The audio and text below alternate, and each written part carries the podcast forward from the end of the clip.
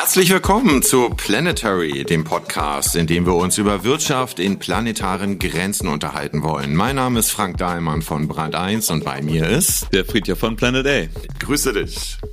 Wir wagen heute wieder den Blick in die Zukunft und zwar geht es heute um das Baugewerbe.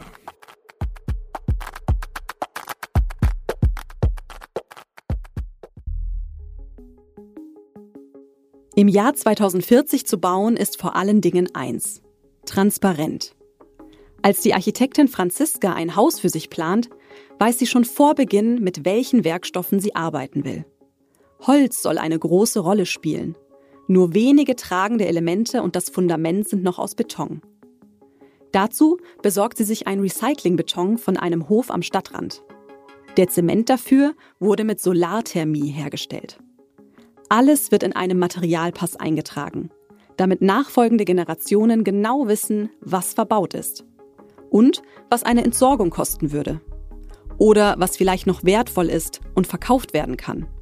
Auf speziellen Plattformen, die gebrauchte Türen, Fenster oder Deckenelemente anbieten. Das Haus ist dann also kein Müll. Seine Materialien haben noch einen Wert. Gut für den Besitzer. Bei ihrem Vater war das noch anders. Sein altes Haus war aus Beton, alles verklebt mit nicht recycelbarem Dämmmaterial. Zu kleine Kunststofffenster lassen es kaum atmen, dürftig für Luft. Trotzdem breitet sich der Schimmel aus. In ihrem Haus soll das anders werden, schwört sich Franziska. Der Innenausbau des Hauses ist sortenrein. Keine Verbundstoffe.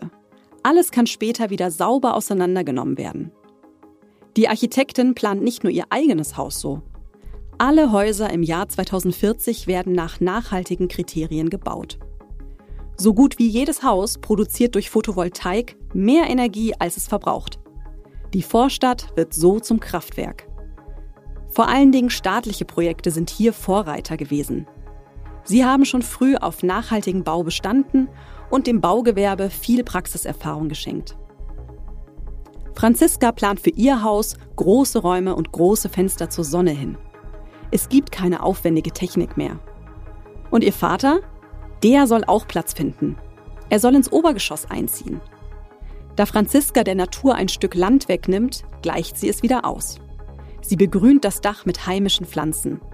Das freut die Bienen und sieht für die künftigen Bewohner auch noch richtig gut aus. So könnte es in Zukunft einmal aussehen. Momentan sind wir davon aber noch weit entfernt.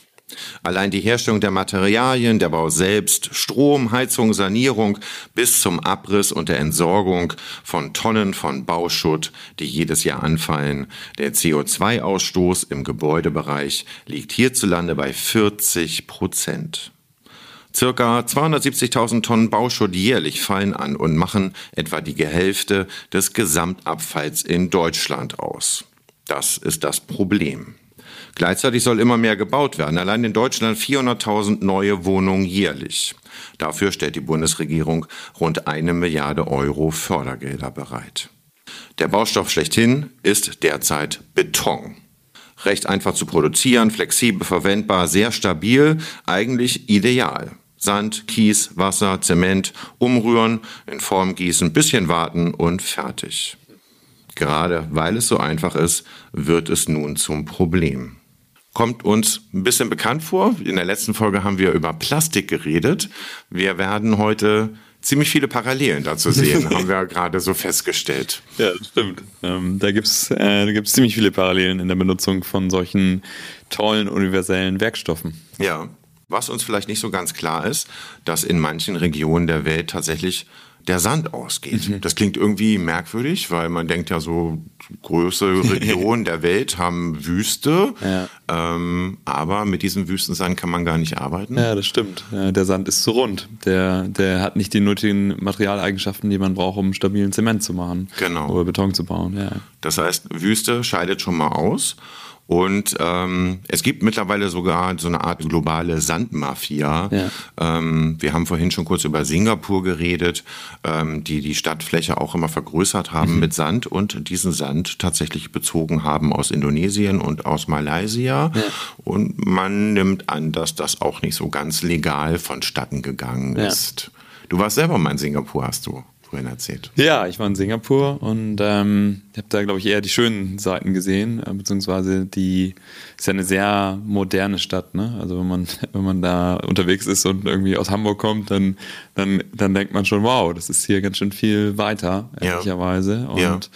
was ganz toll zu sehen ist, viele der, der Wolkenkratzer, die sind begrünt und die werden begrünt. Und es gibt auch äh, Regularien, die bei Neubauten darauf achten, dass ähm, eben ja ganz viel Pflanzen eingebracht werden in die Struktur von Wolkenkratzern. Und da gibt es eben ja auch ganz viele Studien dazu, darauf, ähm, ja, die, die, die beweisen, dass das Mikroklima viel besser ist, äh, man Energie einspart, man weniger Energie in die Kühlung äh, stecken muss, wenn man eben geschickt plant und baut. Ähm, nun ist es natürlich leichter, wenn man so eine Stadt neu erfindet, mhm. und so ist es ja fast, im Gegensatz zu einer Stadt, die schon da ist, mhm. die Bewohner hat, die man irgendwie auch nur langsam äh, verändern kann. Du hattest als Gegenbeispiel Hongkong zum Beispiel, mhm. ähm, was du auch besucht ja. hast, wo es dann eben ganz anders aussieht. Ja, ich meine, unglaublich viel Beton und ja, ich hatte viel bedrückendere Gefühle quasi da. Also in, in, Singapur sind ja auch nicht nur die Häuser grün, sondern dann auch Straßenzüge begrünt und in Hongkong war einfach das, das krasse Gegenbeispiel und ähm, ich war da ja mal mit einem Fernsehteam unterwegs und haben tatsächlich das Thema Wohnen beleuchtet in Hongkong, Hongkong als teuerste Stadt der Welt. Und äh, was, glaube ich, viele nicht wissen, ist ganz prekäre Wohnungssituation. 500.000 Menschen leben da in so unterteilten Wohnungen. Also eine normale Wohnung, und die man, wo man normalerweise alleine zu zweit drin wohnen würde. Und auf einmal teilen sich 15 Menschen diesen einen Raum. Und es ist natürlich unglaublich bedrückend und natürlich ist äh, auch die, die Infrastruktur, ne, nur ein Badezimmer, nicht darauf ausgelegt. Mhm. Das äh, kreiert eine ganz schwierige Situation für viele Menschen, die sich das aber anders, das Wohnen gar nicht mehr leisten können. Da. Wie wird dagegen gesteuert? Mit noch mehr Wohnungsbau oder wie macht man das dann?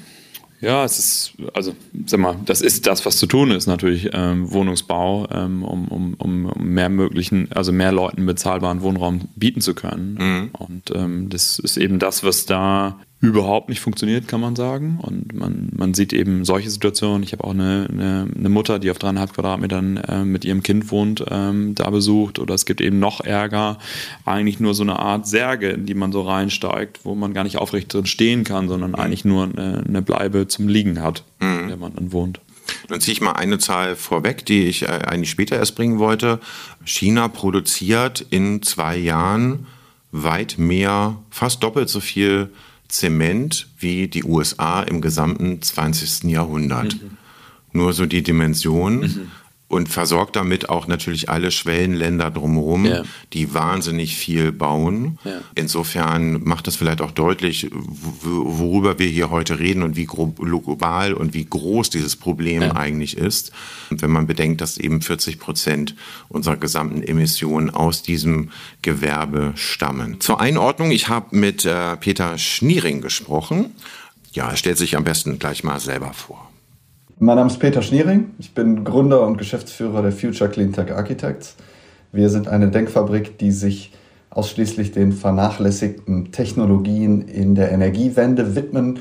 Das heißt, wir schauen uns Felder an, die ein relativ hohes Emissions, relativ hohen Emissionsanteil haben, aber in frühen Technologiereifegraden sind.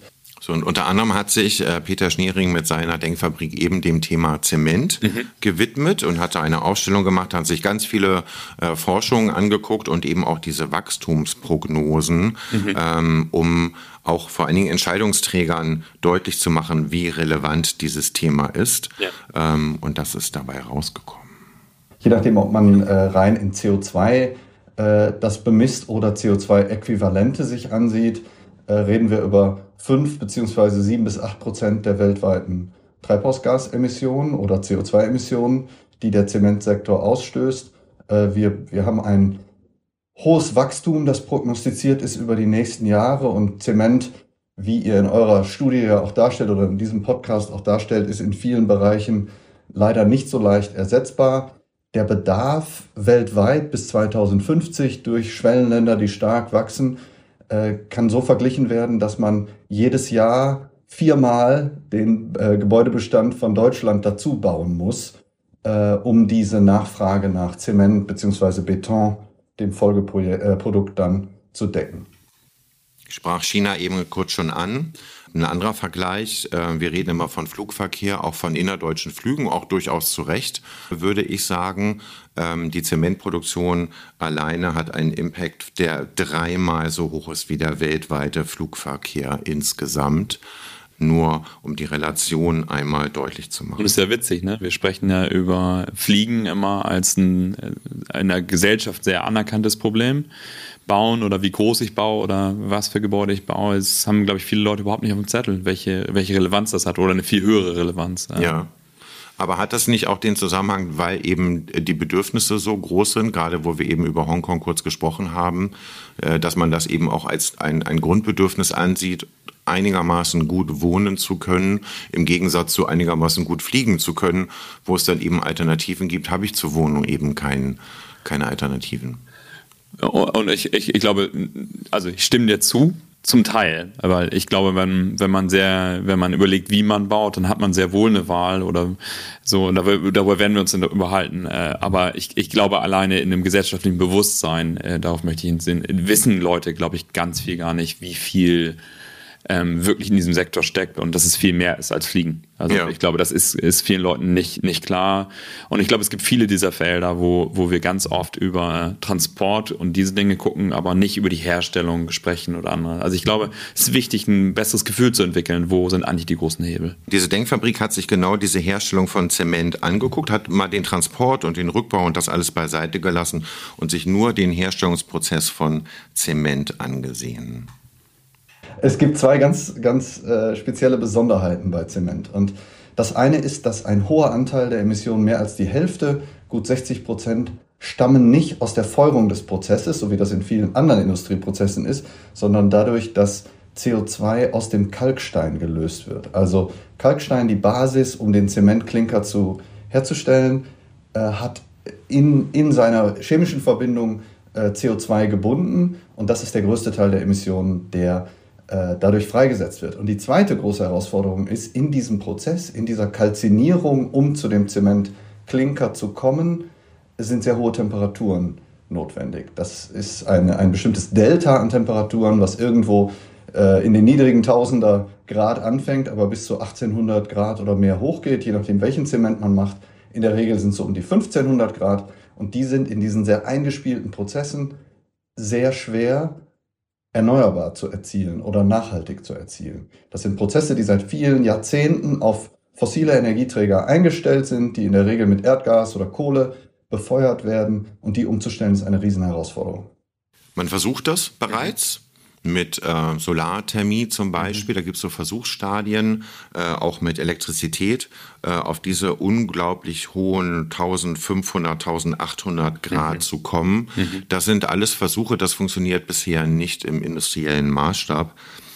Insofern ist es extrem schwierig, äh, dort Kohle und Gas zu ersetzen. Das ist Stand der Dinge heute. Aber Herr Schniering wäre nicht Herr Schniering, wenn er nicht Lösungswege parat hätte. und äh, um die Spannung ein bisschen aufrechtzuerhalten, werden wir die am Ende dieses Podcasts uns dann mal anhören. Zunächst möchte ich mal zu einem anderen Thema kommen, nämlich auch hier das Thema Recycling. Also der Bauschutt, der beim Abriss von Häusern anfällt, der wird in Deutschland in der Regel einfach auf eine Deponie gekippt oder im allerbesten Falle noch für den Straßenbau verwendet. In der Schweiz ist das zum Beispiel ganz anders. Dort wird der Bauschutt auch dazu genutzt, neuen Beton herzustellen, sogenannten R-Beton. Ähm, das spart nicht nur Ressourcen, man kann damit sogar CO2 binden. So etwas macht zum Beispiel die Firma Neustark in Bern. Ich bin der Johannes Tiefenthaler, ich bin äh, äh Mitgründer von Neustark habe äh, Maschinenbau und Verfahrenstechnik studiert und mich im Grunde in diesem Rahmen mit der CO2-Speicherung in Rückbaubeton äh, beschäftigt, diese Technologie dann entwickelt und jetzt mit Neustark sind wir dran, diese Technologie äh, zu kommerzialisieren beziehungsweise schon kommerziell zu betreiben. Genau, das ist ein kleines Startup eigentlich. Ursprünglich mal gewesen, habe ich in meiner Rubrik äh, Prototyp hier in der Brand 1 mal vorgestellt und fand das total faszinierend, dass die einen Weg gefunden haben, dass CO2 nicht beim Herstellen einfach freigesetzt wird, sondern dass sie CO2 auffangen und in diesem Prozess im Beton speichern können. Noch nicht so viel wie erhofft, aber doch immerhin schon eine ganze Menge. Und er sagt mir hier mal was zum Verfahren des Ganzen. Dieses Verfahren äh, nimmt in einem ersten Schritt CO2 von Biogasaufbereitungsanlagen. Das wird dort abgegriffen, verflüssigt, um es zu transportieren. Und dann bei Betonrecyclern installieren wir eine Technologie, die dieses CO2 mit dem Betonrückbau in Kontakt bringt. Dieses versteinert dann zu Kalkstein und wird so permanent gebunden. Genau, das sind also so kleine Reaktoren, die die gebaut haben. Die kann man aufstellen bei Betonwerken, aber auch bei Recyclern, nicht größer als ein normaler Container. Und da kommt Zementstein, also Abbruchmaterial, ähm, was mit CO2 unter sehr hohem Druck in Berührung gebracht wird. Und ähm, dann bilden sich so ganz feine Kristalle auf der Oberfläche, die nachher dazu führen, dass das Ganze eine sehr hohe Haftung hat. Die Anlage in Bern, die sie dort unter anderem betreiben, kann im Moment 15 Kilo CO2 pro Tonne Betongranulat speichern und das Ganze soll Stück für Stück erweitert werden. Die Frage ist, kann man so Beton irgendwann klimaneutral bekommen? Ja, ich glaube, ähm, ich würde fast noch einen Schritt vorher einsteigen. Hm. CO2 wird eine Ressource werden. Also ähm, CO2 brauchen wir, können wir entweder so permanent binden. Hm. Ähm, wir brauchen es aber auch zum Beispiel für synthetische Kraftstoffe, also für, für, für die Schifffahrt, äh, wo wir äh, CO2-Quellen brauchen, um eben synthetische Kraftstoffe, Kohlenwasserstoffe herzustellen. Und das ist äh, vielleicht erstmal eine, eine ganz neue Erkenntnis, dass das auch etwas sein kann, was ich benutzen kann und was vielleicht sogar eine limitierte Ressource ähm, wird, hoffentlich. Ähm, so, und äh, sag mal, ja, es, es gibt verschiedene, verschiedene Methoden, das dann zu binden, sodass wir halt ähm, netto kein, kein neues CO2 emittieren. Nun machen die das im Moment über Biogasanlagen, also es ist noch nicht so, dass sie es aus der Luft herausfischen. Ja. Es würde uns also im Klimaprozess jetzt noch nicht so richtig weiterhelfen. Aber tatsächlich stehen diese Techniken alle so in den Startlöchern. Genau. Auch beim Wasserstoff ist es natürlich ein große, ja. großes Thema gerade. Genau. Das macht einem Hoffnung. Ja, genau. Und, und, ich glaube, die Frage ist, wo komme ich an dieses CO2 her? Und ähm, natürlich ist, ähm, ist, ist das, was wir brauchen, und ich meine, jeder IPCC-Report sieht das vor, dass wir CO2, negative CO2-Emissionen brauchen. Das heißt, wir brauchen diese Technologie, CO2 aus der Luft holen zu können und als Rohstoff ähm, entweder, entweder permanent äh, wegzuspeichern oder mhm. eben als Rohstoff auch für synthetische Kraftstoffe oder andere Dinge. Das heißt, die Kosten für ähm, die Extraktion von, von, von CO2 äh, aus der Luft, die werden, ähm, die werden sinken. Also sieht man auch, welche sag mal, welche Regulatorik gerade in den USA auf dem Weg ist äh, mit dem Klimapaket, dem neuesten. Da werden 180 Euro die äh, Dollar die Tonne äh, für, mhm. für das Capturing und das permanente Verstauen von, von CO2 bezahl, äh, bezahlt. Das heißt, das kommt und diese Technologie kommt. Man, auch in der Schweiz, die Firma Climeworks hat eine Finanzierungsrunde über 650 Millionen gemacht. Mhm. Also man, man sieht, diese Technologie entwickelt sich und die werden wir brauchen, ähm, um, um, um Klimaziele erreichen zu können. Das der Ziel von Neustark ist natürlich nicht nur klimaneutral zu werden, sondern emissionsnegativ nennt man das, glaube ich. Exakt. Um Beton klimaneutral zu bekommen, muss man äh, den Zement dekarbonatisieren und zeit, gleichzeitig muss man äh, die Betonherstellung, die ähm, bisschen Energie braucht, um den Beton zu mischen, die Materialien aufzubereiten und ihn auszuliefern, auch wahrscheinlich elektrifizieren. Äh, der größte, größte Emissionsblock ist der Zement. 90 Prozent von den Emissionen kommen davon. Und hier benötigt man sogenannte CO2-Abscheide- und Speichertechnologie. Und das sind großskalige Lösungen, wo erste dieser Anlagen in Norwegen in den nächsten paar Jahren in Betrieb gehen. Äh, ich denke, damit, dass diese Technologie in ganz Europa angewendet wird, vergehen noch einige Jahre. Und dann ist klimaneutraler Beton Realität. So, nun wollte ich gleich auf die Schweiz zu sprechen kommen und Norwegen haben wir auch schon gehört mhm. und Deutschland fehlt mir da irgendwie. Warum eigentlich? ja, das ist eine sehr gute Frage. Warum eigentlich? Ähm, ich glaube, ähm, ja, wir sind, wir sind da nicht ganz vorne und wir müssen da, wir müssen da nach vorne kommen. So. Ich glaube, die Frage ist ja, wie, wie, sag mal, wir unterhalten uns über Gebäude und wie, wie, wie er das sagt. Also wie kann ich weg äh, von Häusern oder Hochhäusern, die wir bauen, die ein Problem sind, hin zu welchen, die eigentlich, wenn ich es baue, CO2-negativ sind. Und eben nicht nur das, sondern auch in der Energieversorgung hoffentlich mehr Energie erzeugen als verbrauchen. Und ich, ich glaube, da müssen wir halt schnell hinkommen, ähm, weil natürlich Gebäude sind ja auch ein Sektor, wenn so ein Gebäude erstmal steht, dann steht es da auch eine Weile. Und das ja. heißt, das ist, glaube ich, etwas, mit dem wir uns sehr schnell auseinandersetzen müssen. Ja, beim Recyclingbeton ist es so, dass da einfach Regularien fehlen, beziehungsweise wir vielleicht ein bisschen äh, zu viele Regularien haben. In der Schweiz ist es nämlich so, dass ähm, so, so Mauerreste und so, das wird ja dann zerkleinert, da kommen dann Kiesel bei raus, den man wieder einsetzt. Und äh, rund 25 Prozent dieses Materials ist einfach so klein, man nennt es dann äh, Bruchsand, mhm. dass es hier in Deutschland nicht mehr wiederverwendet werden darf. In der Schweiz darf man es wiederverwenden. Und das ist der große Unterschied. In der Schweiz macht man es und verwendet es. In Deutschland sagt man, okay, wenn 25 Prozent bei diesem ganzen Aufriss am Ende doch wieder als Straßenbau irgendwo landen, dann lasse ich es doch lieber gleich sein und pack alles auf die Deponie. Das ist dann einfacher und am Ende kostengünstiger für mich. Und schon ist diese Technik irgendwie tot. Und da haben wir die Parallele zu der letzten Folge. Ne? Also es geht um zirkuläre Systeme, die wirklich komplett wieder in sich selber geschlossen sind, dass sich ein Material ähm, zirkulär kreisen lassen kann. Und wenn wir da die Parallele zum Plastik ziehen, ähm, das System, was wir gebaut haben mittlerweile, also was, was die Gesellschaft, was wir heutzutage haben, ist halt eigentlich kein Recycling, sondern es ist Downcycling. Es wird immer, es ist Bedarf immer wieder des neuen Plastiks, des neuen Baustoffes.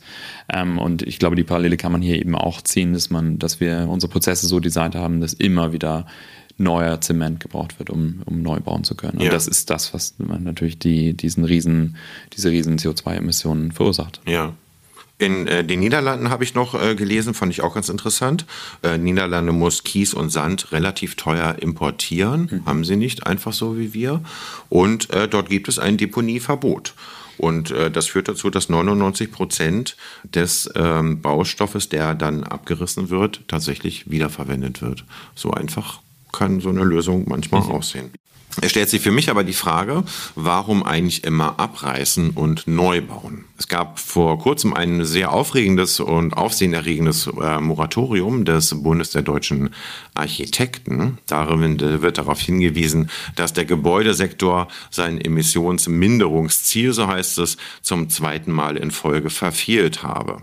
Man müsse bis 2030 jährlich Treibhausgasemissionen von 5,5 Millionen Tonnen einsparen. Das ist mehr als das Doppelte vom derzeitigen Stand. So kaum zu erreichen. Deswegen die Forderung Zerstörung, Abtransport von brauchbarem Baumaterial auf die Deponie ist nicht mehr zeitgemäß, heißt es da.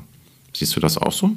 Ja, es, also ich glaube, wir müssen sehr informierte Entscheidungen treffen äh, in, dem, in, in dem Bereich. Und wir, sagen wir mal, im Moment ist es sehr spekulationsgetrieben und äh, maximierungsgetrieben äh, aus einer reinen Profit äh, denke. Und ich glaube, wir müssen, müssen halt hingucken, was ist eigentlich auch für die Umwelt und äh, unter einer Bilanzierung der, des ökologischen Fußabdrucks das richtige Vorgehen. Und das haben wir nicht implementiert, äh, einfach in, in der Immobilienentwicklung. Und ich ich glaube, das ist äh, natürlich etwas, wo wir schnellstmöglich ran müssen. Der Vorschlag dieser Architekten ist ja, dass man durch Sanierung und Umbau und auch Weiterbau, also Aufstocken von Dachgeschoss und, und sowas, dass man dem so begegnen könnte. Und ich frage mich, kriegen wir diese 400.000 neue Wohnungen so fertig oder? Also wenn ich mit, der, mit dem Bestand und Bestandsgebäuden umgehe, dann ist es in gewisser Weise viel komplexer, als wenn ich einfach etwas abreiße komplett und das einfach neu hinstelle. Das mhm. heißt, ich muss mich damit viel, also es ist nicht unbedingt günstiger, ähm, äh, Sachen zu renovieren, aber es ist eben ökologisch oft besser, diesen Schritt zu gehen. Und ich muss jetzt, glaube ich, erstmal die Einstellung entwickeln, dass ich aus bestehenden Strukturen auch was Gutes Neues machen kann, indem ich es angemessen renoviere. Und es ist kein standardisierter, einfacher Prozess. So, mhm. Ich glaube, das ist etwas, ähm, daran sollten wir besser werden, um äh, weniger CO2-Emissionen im Wohnungsbau zu haben. Eine Forderung ist, Baumaterialien, die nicht mehr gebraucht werden, wenigstens wieder zu verwenden. Und äh, es gibt einen Mann, der ein ganz persönliches Interesse hat, dieses Geschäft voranzutreiben. Er heißt äh, Dominik Campanella und der stellt sich auch einmal kurz vor. Mein Name ist äh, Dominik Campanella. Ich bin einer der Mitgründer und auch Geschäftsführer von Concula. Und mit Concula haben wir das digitale Ökosystem für zirkuläres Bauen ähm, eben erschaffen. Und die Frage ist, äh, zirkuläres Bauen, was ist das und warum brauchst du das überhaupt? Und ähm, Wir haben es eben gebaut aus dem Grund, weil die Baubranche der größte Umweltverschmutzer der Welt ist. Eben 60 Prozent des Abfalls und 40 Prozent des CO2s kommen aus dem Bausektor, also immense Mengen. Und äh, wenn man sich anschaut, woher denn eigentlich dieses CO2 kommt, dann entsteht die Hälfte eigentlich bei der Herstellung von Materialien. Das heißt, äh, was eigentlich heute in der Baubranche passiert, ist, dass wir Materialien oder beziehungsweise Ressourcen aus unserer Erde nehmen, daraus Materialien herstellen, die in Gebäude verbauen und teilweise sogar schon nach fünf bis zehn Jahre werden diese Materialien wieder aus dem Gebäude ähm, durch einen Abriss oder Umbau entfernt und dann deponiert oder verbrannt oder downcycled. Und das ist natürlich nicht, was wir wollen. Und das nennt sich das Take-Make-Waste-Prinzip. Und ähm, eigentlich müssen wir Materialien im Kreislauf halten. Und diese Materialien, die ähm, deponiert werden, die sind eigentlich in einem sehr, sehr guten Zustand, werden aber eben nicht in neue Gebäude eingebracht. Und dort kommen wir mit Concula eben ins Spiel. Man kann bei Dominik, wenn man würde, eigentlich ganze Kaufhäuser kaufen. Oder wenn man mal irgendwie 300 Deckenstrahler braucht, äh, dann kann man da auf die Seite gehen mhm. und findet das so.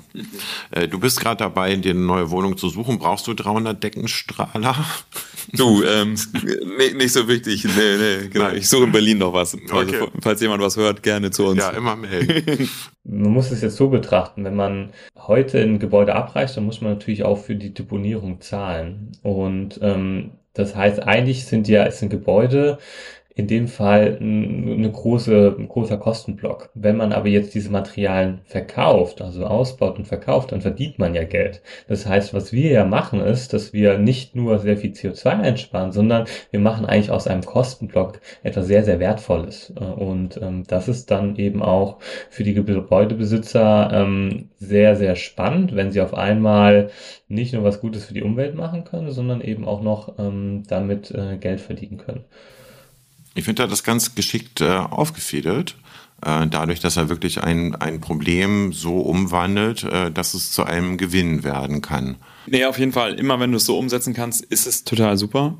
Natürlich, sag mal, Bauprojekte sind oft unter Zeitdruck entstehende große Projekte, die dann auch geplant werden und es muss dann alles wie so ein, wie so ein Uhrwerk auch ineinander fallen und auch funktionieren. Und ich glaube, da ist die Komplexität.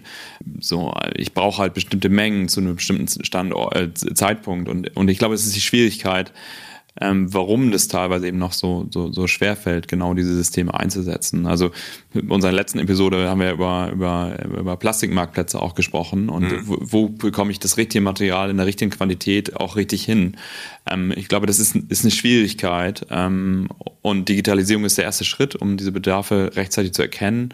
Trotzdem brauche ich die Logistikketten, die dann funktionieren und ähm, das ist sicherlich nicht, nicht leicht. Ähm, ich glaube, der Punkt liegt, es ist eine Unverknüpfung. Ähm, es ist total super.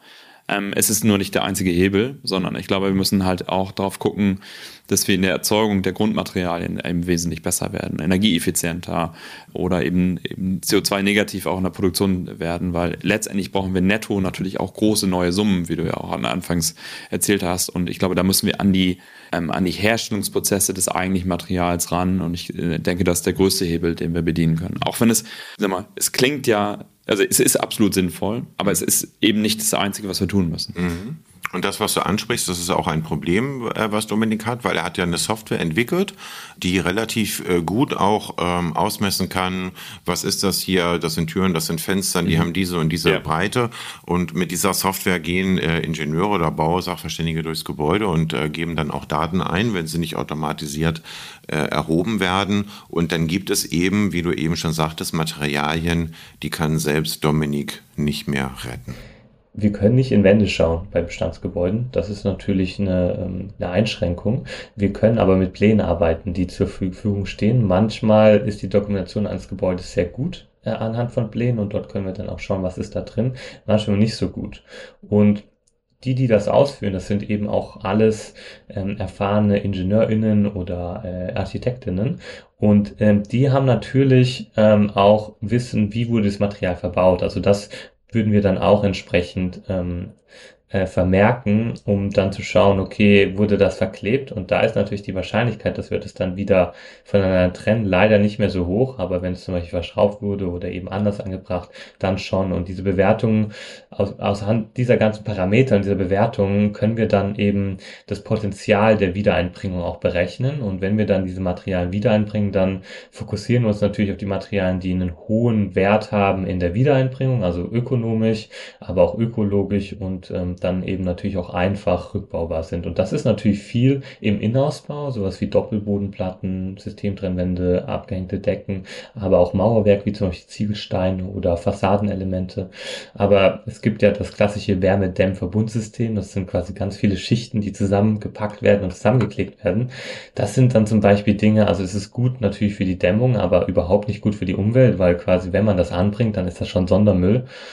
Und da, da muss man oft sogar einfach unter Tage entsorgen, weil das so schadstoffbelastet ist. Da können wir leider dann auch nicht helfen. Das ist quasi das Problem der Baubranche, dass wir richtig schlecht gebaut haben in den letzten Jahrzehnten. Und ähm, wir können zwar versuchen, das besser, dass wir diese Materialien irgendwie retten, aber wir können auch leider nicht alles retten. Interessant wird es ja, glaube ich, in der Zukunft, also bei Neubauten wo das schwebt einem so vor, dann so Materialpässe erstellt werden sollen. Also von vornherein geguckt werden soll, was für Materialien werden da eigentlich wo verbaut, mhm. ähm, wie kann man sie am Ende wieder äh, herauslösen und einem vernünftigen Recycling zuführen, was wiederum auch bedeutet, dass die Materialien einfach sortenrein sein sollen ja. und nicht irgendwie fünf verschiedene Schichten übereinander geklebt werden, sodass man es am Ende eigentlich nur noch wegschmeißen kann. Ja, das heißt, ich muss eigentlich ein Haus so designen mit, mit diesem Mindset gleich, ähm, so dass ich, dass ich die Materialien nicht langfristig binde, sondern dass ich die Möglichkeit habe, ein Haus auch wieder auseinanderzubauen und die Materialströme wieder neu benutzen zu können. Und das haben wir in der Vergangenheit einfach nicht getan und jetzt, jetzt jetzt, jetzt haben wir quasi genau den, den Zustand, den Dominik beschrieben hat. Wir müssen die Sachen, müssen eigentlich die Sachen wegschmeißen, also können, können, können genau dieses Material nicht recovern und das neu benutzen. Und es ist ähm, eben genau das Problem, dass ich in dem Design nicht berücksichtigt habe, wie ich die Sachen wiederverwenden kann in einem anderen ja. Kontext. Die Maßgabe, Materialien auch wieder rauslösen und neu verwenden zu können, ist eine, die wir gesamt in, ja, in vielen Bereichen nicht vernünftig gemacht haben. Also mhm. äh, wie wir Autos bauen oder wie wir Käse einpacken mit einem Multilayer ähm, äh, Kunststoffkombination mit verschiedenen. Ja. So, wir kriegen die Sachen nicht in dem Maße wieder auseinander, wie wir, wie wir sie zusammengepackt haben und damit werden sie nicht wiederverwendbar. Und ich glaube, da nach einem Cradle-to-Cradle-Prinzip vorzugehen und Dinge so zu designen, dass ich sie wieder benutzen kann, das, das, das muss äh, maßgebliches Designkriterium werden von unserem Handeln. Diese Materialpässe, das müsste ja jemand in Auftrag geben, der ein Haus baut, also der Bauherr oder der, der, der Investor des Ganzen. Und äh, erstmal habe ich mich gefragt, warum sollte jemand so etwas machen, weil es sind ja Mehrkosten. Äh, Dominik hat aber durchaus schlagende Argumente dafür. Es gibt viele Gründe, warum man das machen soll. Erstens wird sowieso verpflichtend, aber es ist auch äh, so ein bisschen wie bei einem Auto. Beim Auto gibt es das Checkheft. Ähm, da wird ja auch dann ein Auto verkauft, Checkheft gepflegt oder eben nicht. Also wenn ich eben heute nicht äh, die Materialien im Gebäude äh, dokumentiere, dann gehe ich, äh, gehe ich in die Gefahr, dass wenn ich das Gebäude irgendwann verkaufe, und es ist halt eben das, das Geschäft von, äh, von Immobilieninvestoren, ähm, dass ich viel weniger dafür bekomme, weil ich damals nicht richtig dokumentiert habe und weil man nicht weiß, was für Risiken quasi in den Gebäude sind, weil Deponiekosten steigen, Deponien schließen. Man weiß gar nicht, wie viel diese Entsorgung kosten wird. Und ein dritter Punkt ist eigentlich, man kann ja sogar den Wert des Gebäudes damit steigern. Denn wie ich ja gerade eben erzählt habe, wenn ich jetzt nicht mehr die Entsorgungskosten habe, sondern ich krieg Geld für Materialien, die vor davor vermeintlich Abfall waren, dann kann man das natürlich auch in die Bewertung der Immobilie mit einbringen. Der Ansatz, die ist ja nicht groß genug. Ich glaube, es ist wichtig, genau das zu tun. Und ich möchte betonen, es ist ein Und-Ansatz. Also wir müssen äh, zusehen, dass wir aus den alten Gebäuden, die wir, die wir abreißen, das Maximum rausholen. Ähm, so, wenn wir aber hingucken, wie viel neu gebaut wird und wie viel damit verbundene Mehrnutzung von Materialien ist, müssen wir dahin kommen, dass die neuen Gebäude insgesamt möglichst schnell CO2-negativ werden. Und ich glaube, das ist der auch wesentlich größere Hebel, ähm, das heißt, äh, das, sind, das sind Dinge, mit denen wir uns bei Planet A ganz viel auseinandersetzen. Also wir haben zum Beispiel gerade in eine Firma investiert, äh, Carbon Re heißt die, die ähm, quasi den Steuerungsprozess von äh, Zementanlagen sehr viel energieeffizienter hinkriegt und damit zu, die benutzen eine, quasi Reinforced Machine Learning, also eine AI, eine künstliche Intelligenz und sind eben in der Lage, all die äh, Parameter, die bei der Zementherstellung ähm, ähm, quasi in der Fabrik einzustellen sind, dass die nicht einfach nur auf Erfahrungswissen von dem Machine Operator basieren, sondern dass du damit eine künstliche Intelligenz trainierst und die dann Handlungsempfehlungen aussprechen kann. Und mhm. Sag mal, wenn du jetzt anguckst, Zement ist die zweitmeist benutzte Ressource der Menschheit nach Wasser. Also mhm. das muss man sich einfach nur klar machen. Das heißt, wenn die jetzt in der Lage sind, äh, da acht Prozent CO2 einzusparen und das ist eine Technologie, die ich relativ schnell weltweit ausrollen kann, dann ist es in absoluten Zahlen un unglaubliche, äh, unglaubliches Potenzial. Und so abhängig, wie wir von dem Beton sind, so müssen wir, glaube ich, da hingucken, genauso wie Dominik sagt, okay, wir müssen es wieder benutzen, 100 Prozent. Wir müssen es bei der Herstellung gucken, CO2 mitzubinden und eben diesen Brennprozess bei Carbon Re, den müssen wir optimieren, sodass wir weniger, äh, weniger da machen. Und mhm. ähm, genauso ist, glaube ich, ganz wichtig zu sagen, okay, an welchen Stellen brauche ich denn überhaupt Zement?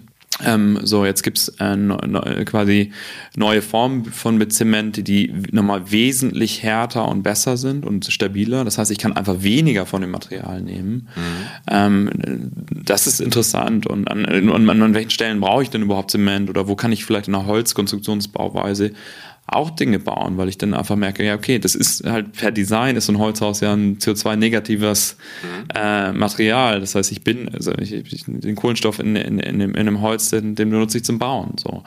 Das heißt, ich würde sagen, wir müssen die großen Hebel identifizieren und ich glaube, die müssen wir absolut gewichten, wo die großen Potenziale sind und deswegen gucken wir uns genau diese, diese Dinge an. Ja.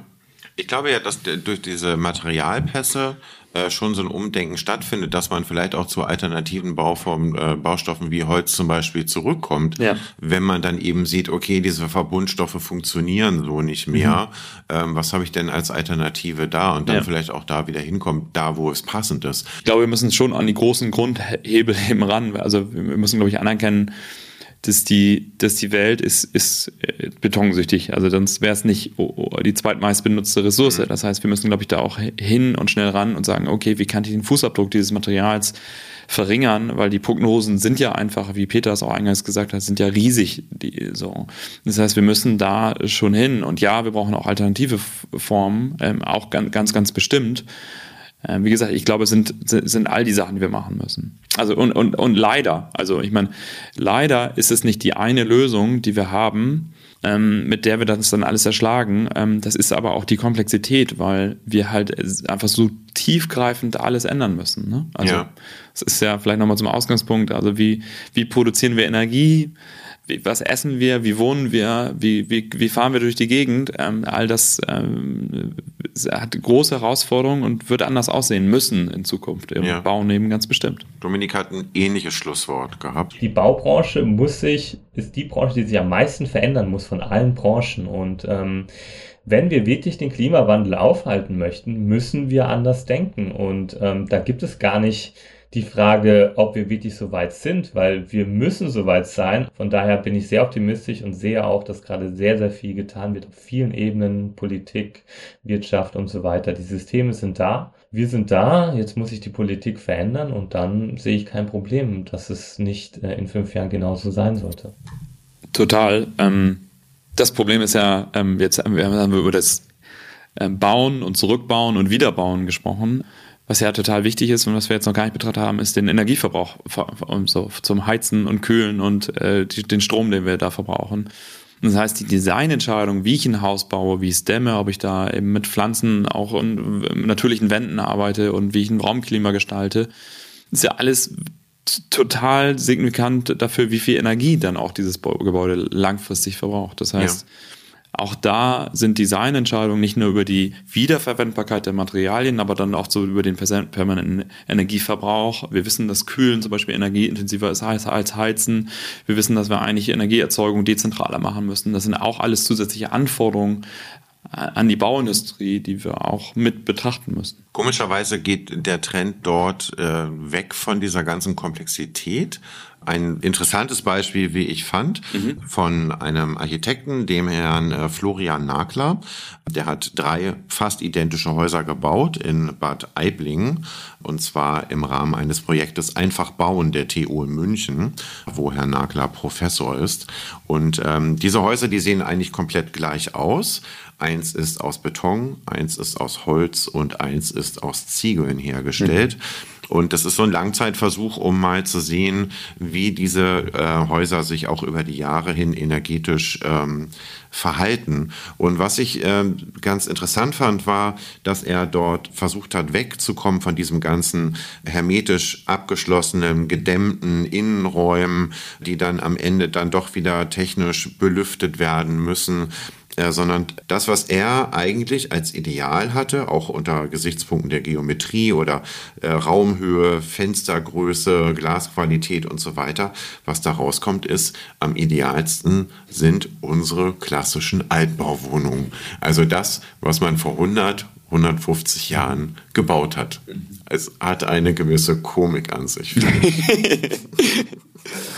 Ja, genau. Schön daran ist, ist, dass komplex nicht unbedingt gut sein muss, ne? sondern ja. eben Simplizität. Ähm, also mal gefördert ja auch natürlich dann die Wiederverwendbarkeit und, und, und diese Sachen. Ähm, und es eine zu strikte Abschottung und zu krasse thermische Isolierung auch negative Effekte hat und Schimmelbildung und echt wieder dann aktive Systeme und Belüftungssysteme mit einbauen muss. Ja.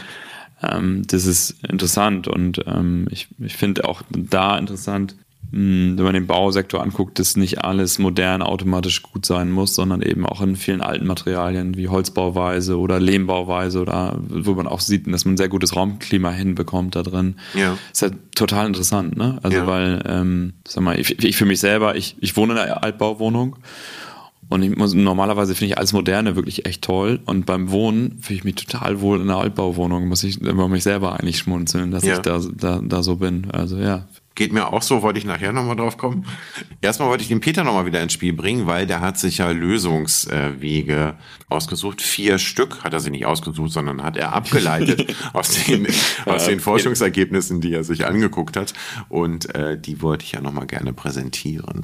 Das erste ist, wir probieren den, oder man sollte versuchen, den Bedarf an Beton zu reduzieren, da wo es möglich ist, etwa über alternative Baustoffe. Das zweite ist, dass man CO2 äh, abscheiden und speichern werden muss. Also das viel mittlerweile zum Glück diskutierte CCS, Carbon Capture and Storage oder auch die Utilization, CCUS, wird enorm wichtig sein, wenn man die bestehende Zementindustrie dekarbonisieren will. Das dritte ist dann der Ersatz des, des Brennstoffs. Wir sprachen ja eingangs auch darüber, alle fast, fast, äh, also weit über 90 Prozent der weltweiten Zementherstellung ist durch fossile Energieträger direkt gefeuert. Das muss umgestellt werden. Und das vierte, aber bei weitem nicht äh, letzte Segment oder am wenigsten wichtige Segment ist es, Innovation bei, dem, bei alternativen Zementmaterialien voranzutreiben.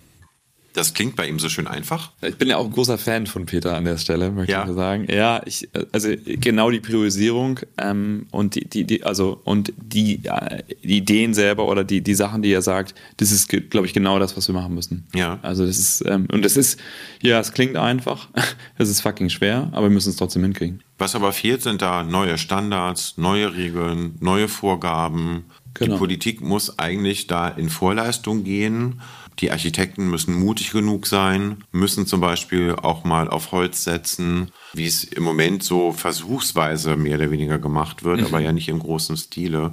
Ja, und auch die Entwürfe an sich müssen auch energetisch optimiert werden. Also es hat einen sehr großen Unterschied, wie ich dieses Haus im Grundriss äh, und zu welcher äh, Himmelsrichtung ich, ich Dinge ausrichte. Und also meine, die Grundparameter dürfte man an sich nach nicht nur durch ähm, Design oder Kosteneffizienz gewählt werden, sondern die müssen auch unter einem energetischen Aspekt ähm, gewählt werden. Wie schaffe ich das, ein, ein, Gebäude zu, zu bauen, was ein angenehmes Raumklima hat, aber eben nicht zu viel Energie verbraucht? Das grundlegende Design, also alle Entscheidungen, die ich am Anfang nicht richtig treffe dafür, die dann durch Dämmung oder durch andere Sachen wieder rauszuholen, ist super schwer. Mhm. Das heißt, wenn ich von vornherein mit dem Gedanken ein Gebäude entwickle und designe, viel, viel leichter. Vielleicht ist es auch ein bisschen Bequemlichkeit, dadurch, dass Beton immer da war, so einfach ist, so flexibel ist, dass man immer wieder darauf zurückgreift. Beton ist immer günstig gewesen, Beton ist sehr flexibel, Beton, wir nennen das Instant Stone, also äh, man, man, man nimmt eigentlich, packt nur Wasser dazu und ein paar andere Materialien und hat einen sehr belastbaren, formbaren Steinbaustoff. Und so ist natürlich Architektur geprägt, so ist, so ist auch städtische Auftragsvergabe oder die Planung solcher Sachen ist einfach so geprägt, dass dieses Material immer vorhanden ist. Und es wird auch weiter vorhanden sein müssen in bestimmten Infrastrukturbereichen, weil vieles kann eben auch nicht über Holzwerkstoffe oder ähnliche ähm, ersetzt werden.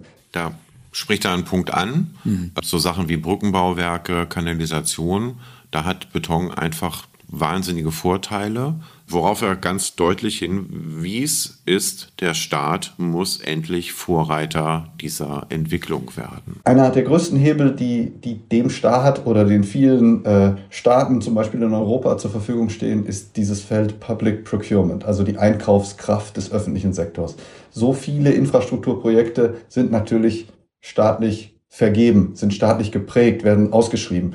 Und man könnte, da besteht jetzt schon der Spielraum für, in diesen Vergaben äh, Punkte vergeben oder in, in, der, in, der, in der Art, wie man die Angebote dann dazu äh, bewertet, natürlich stark einfließen lassen, dass da auf Alternative weniger äh, klimaschädliche Alternativen gesetzt wird. Und dessen, ich weiß nicht, ob, ob sich dessen insgesamt im Bereich der Gesetzgebung oder auch in, den, in den Verwaltungen schon so bewusst ist, was das für ein großer Hebel wäre, um solche Pioniermärkte dann im Endeffekt zu schaffen. Wir haben ja so ein Henne-Ei-Problem. Auf der einen Seite haben wir keinen Markt, wo man das versuchen kann. Auf der anderen Seite, wenn man es nicht versucht, dann kriegt man auch keinen Markt zustande, wo diese Firmen beweisen können, dass ihre Technologie funktioniert. Wie kommen wir da raus? Mit Investments? Ja, und natürlich ist ähm, adäquater CO2-Preis äh, steuert diese Dinge auch sehr, sehr klar. Ne? Also ja. wenn ich mehr äh, für, für, die, für die Tonne CO2 bezahlen muss an der, an der Stelle, dann überlege ich mir auch genauer, ob ich dann wirklich den Beton brauche und wo ich ihn wirklich brauche und wo auch nicht. Das wäre der einzige Anreiz, den, der, den man so setzen könnte? Ja, ich glaube, es gibt viele Anreize. Ich meine, Beton wird auch ganz oft ähm, an, also ich meine, wenn ich mir Städte angucke, sind auch viele Freiflächen, die ich, ähm, wo, wo, wo ich, wo ich vielleicht auch nicht unbedingt Beton brauche. Ich habe auch andere negative Effekte, wenn ich alles betoniere und die Flächenversiegelung ist einfach sehr hoch und mhm. wir wissen, äh, dass das äh, Hochwasser begünstigt. Ähm, also ich glaube, ähm, es sind viele Regulatoriken in vielen Bereichen, die dazu beitragen, dass wir im Moment ja, bisher zu abhängig sind davon und wir viele Sachen verändern müssen. Wo sind wir in zehn Jahren, habe ich ihn noch gefragt. Wenn wir alles auf Ambition stellen und ein sehr ambitioniertes Szenario an den Tag legen, ist, glaube ich, dass das Entwicklungspotenzial dieser Technologien völlig unterschätzt. Das ist wie in der Photovoltaik vor 10, 12 Jahren, wenn man da gesagt hat, das, ist, das wird 2018, 2019, 20 äh, die Stromgestehungskosten von, von Kohlekraftwerken deutlich unterschreiten oder ähnliches in bestimmten Regionen, hätten einen alle für verrückt erklärt oder haben einen für verrückt erklärt. Alle Lernkurven, die in diesen anderen Segmenten, genauso bei Lithium-Ionen-Batterien, prognostiziert wurden von den großen Instituten, von den großen intergouvernementalen Organisationen auch, sind eigentlich immer übertroffen worden. Und eine ähnliche Hoffnung haben wir eigentlich bei den, bei den äh, alternativen Zementtechnologien und bei den bei der, bei der, bei der Anpassung der Regulierung auf dem Feld, äh, bei, dem, bei dem Fuel Switch, also dem Umstellen des Brennstoffes. Und deshalb glaube ich, dass das auf jeden Fall möglich ist. Wie gesagt, ich bin großer Fan von Peter. Ich finde, der bringt es genau auf den Punkt. Und ähm, ich glaube, diese technologischen Lösungen, die, die er aufzeigt, das ist das, was wir, was, wo wirklich der große Hebel sitzt was mir Hoffnung gemacht hat, also nicht nur das Schlusswort, das fand ich ganz schön, ähm, auch dass er so Zeiträume von fünf bis zehn Jahren mhm. dort nennt. Also das ist nicht ferne Zukunft, das ist relativ nah und wir können jetzt die Weichen stellen, damit das noch viel schneller geht. Insofern sitzen wir hier mit Bauhelm und äh, genau. freuen uns auf die Zukunft. Ja, nein, erstmal fährst du jetzt in deine Altbauwohnung zurück und äh, ich in meine, meine äh, von 1914 habe ich nochmal nachgeguckt und ja. äh, wo ich immer überlegt habe, ob ich meine Holzfenster nicht mal auswechseln lassen soll und äh, das vielleicht dann doch lieber nicht tun werde. Wobei der Gasverbrauch, den sollten wir schon im Griff haben. Ja, das wäre gut.